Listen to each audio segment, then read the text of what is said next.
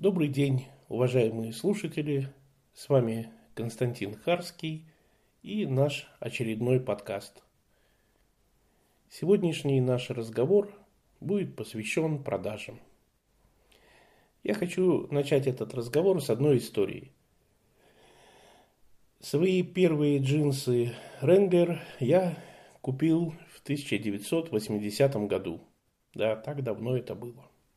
Это было в Санкт-Петербурге, точнее, тогда это был еще Ленинград. Э, я купил джинсы в универмаге «Гостиный двор». Чтобы купить эти штаны, не помню, сколько они тогда стоили, мне пришлось отстоять порядочную очередь, часов шесть, наверное, или около того. Знаете, эта очередь огибала почти полностью э, гостиный двор по второму этажу, по галерее второго этажа. Это была страшная очередь.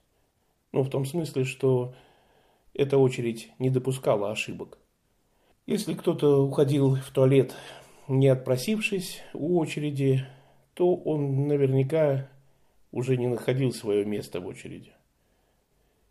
Его не узнавали ни те, кто стоял до него, ни те, кто стоял после него. Одним человеком меньше уже выше шансы, что тебе штаны достанутся. Да, совсем не просто дались мне мои первые джинсы, как пелось в одной песне. Ну вот, так вышло, что с 1980 года по сию пору я ношу только Вранглер. Это лояльность. Вы не сможете продать мне никакие джинсы другой марки. Можем поспорить. Они мне бесплатно не нужны. Если это не лояльность, тогда скажите мне, что такое лояльность. У меня нет скидочной карты. Я хочу платить полную цену. Знаете почему? Я хочу, чтобы джинсы Рангер существовали и дальше. Причина этой лояльности в том, что мне нравятся эти штаны. И они их шьют со стабильным качеством. Я захожу в магазин, говорю, мне Рангер, Техас, вот такого размера. Беру штаны и иду на кассу. Продавцы говорят, а мерить не будете? А зачем? Разве вы изменили лекало? Первое, слагаемое моей лояльности к этим штанам, это эмоциональная привязанность и память о 80-м году прошлого века. Стабильность качества – второе слагаемое моей лояльности. Думая о Рангер, я мечтаю, чтобы они не пошли по пути Эко. В ассортименте Эко была модель туфель, которым я также был лоялен – я их покупал без примерки. А потом Эко перестали их шить. Жалею, что не купил 20 пар на этот случай. Думая о Ренгер, я мечтаю, чтобы они не стали экспериментировать в стиле эко. И есть еще одна мечта. Джинсы Old Style. Джинсы такие, какими они были в 80-х. Охота вам. Ну так назовите это ностальгией. Я в этом году был в Сочи, в фирменном магазине, и чуть было не купил джинсы, которые линяют, по мере того, как их носишь и стираешь. Молодежь не знает, им надо рассказать. Раньше джинсы продавались новыми. Они были глубокого синего цвета, цвета индиго. И по мере носки и стирки джинсы постепенно линяли и вытирались. Со временем они становились голубого, иногда почти белого цвета. Ну и протирались местами, конечно. Потом, по неизвестной мне причине, производители стали продавать штаны, как будто их кто-то неаккуратно носил полгода или около того. Джинсы теперь вытерты, полинялые, порванные с самого начала. И меня это реально огорчает. Я хочу купить джинсы новыми. Но новых в продаже нет. Есть искусственно составленные. Ладно, все циклично, и главное дождаться возвращения истинных ценностей. Ну вот, теперь вы готовы услышать главную историю этого подкаста. Несколько дней назад, будучи в одном торговом центре, я зашел в отдел, где продаются джинсы Wrangler. Ко мне подходит девушка-продавец и поинтересовалась моими желаниями. Я спросил, где находится модель Техас, и она пошла показывать и говорить что-то там о том, какие модели есть и все такое. И упомянула модный и практичный стрейч. Я говорю, а нет ли у вас штанов без стрейча? Ну, такие, которые только катон и ничего больше. Ну, как в старые добрые времена. Продавец говорит, нет. Зато есть вот такие и протягивает джинсы глубокого синего цвета. Такого цвета, какими должны быть новые джинсы. Я у продавца спрашиваю, они линяют? Продавец говорит, ну что вы, конечно нет. Я говорю, кому нужны джинсы, которые не линяют? Как вы думаете, как отреагировала продавец? Какие есть возможные реакции у продавца, который хочет уметь работать с умным покупателем? Найдите ответ на этот вопрос. Девушка молча развернулась и ушла. Фактически она обиделась и сделала вывод, что я не хочу покупать эти штаны. Иначе чего ей молча уходить с выражением обиды на лице? Как только продавец встречается с умным покупателем, то у среднестатистического продавца нет никаких шансов на успех. О нет, нет, вы могли понять меня неправильно. Я не считаю себя умнее этой девушки, ни в коем случае.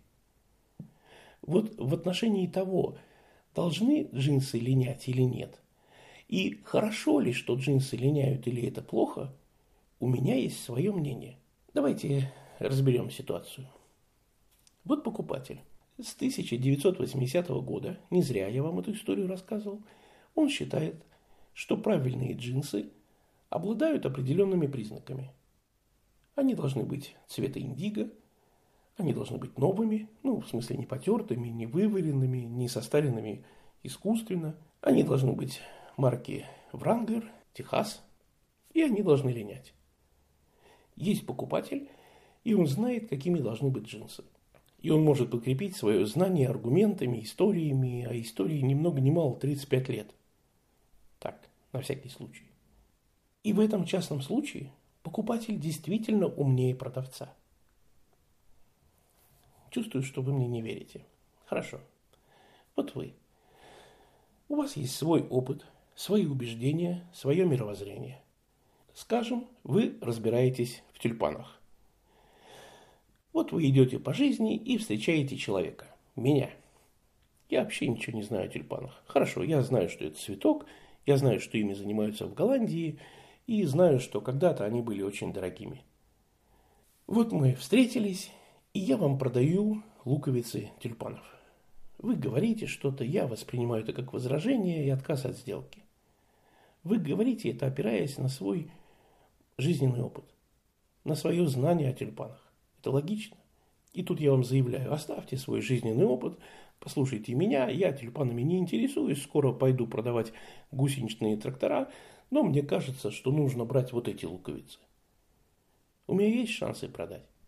Ни одного. Если только вы не сжалитесь надо мной или не задумаете какую-то гадость. Что я хочу сказать? Продавцы то и дело сталкиваются с покупателями, которые по очень разным причинам умнее их. В каких-то деталях, в каких-то мелочах, в каких-то аспектах и контекстах. Что делает среднестатистический продавец в таком случае? Обижается на покупателя, который умнее, разворачивается и уходит. И я не думаю, что это правильно. Я вот об этом. Я о том, что надо уметь работать с умным покупателем. В скриптах предполагается, что покупатель дурень. Не спорьте, я знаю. В скриптах, в алгоритмах продаж предполагается, что покупатель дурень. Сейчас мы узнаем его потребности, узнаем, сколько у него денег и убедим, что он должен купить вот это. Вопрос только в том, убедим мы его за 4 шага или за 8. Когда любители скриптов натыкаются на умного покупателя, они вешают трубки – и набирают следующий номер. Потому что терять время с умным нет, им за это никто не платит. Нет шансов, что продавец, работающий по скриптам, продаст умному покупателю. Ни одного шанса. Покупатель может купить у того, кто работает по скриптам. Даже понимая, что с ним работают по скриптам, это обычное дело. Я захожу на АЗС, заправляюсь и начинается. Купите кофе. А чай? А вот вы купили воду, а если возьмете вот эти три бутылки э, воды, то четвертая будет вам в подарок. Я знаю эти убогие скрипты. Что ж мы теперь, не заправляться? Или воду не покупать? На все подобные предложения на АЗС я отвечаю одинаково. Я говорю, у вас что, новая маркетинговая акция? Привет маркетологам, они у вас маньяки. Как вам описать выражение лиц сотрудников АЗС? Они иногда вслух, иногда молча говорят так. Но я нецензурную лексику опущу. Они говорят, эх, вы бы знали, как нам все это надоело. Но работа на дороге не валяется. И мы должны эту фигню говорить. Вы уж нас извините, иначе нас оштрафуют. Может, вы вообще тайный покупатель? Я говорю, ладно, понимаю, держитесь. Когда встречается обычный продавец и умный покупатель, то у продавца нет шансов. А что бы мог сделать продавец вместо того, чтобы обидеться на умного покупателя?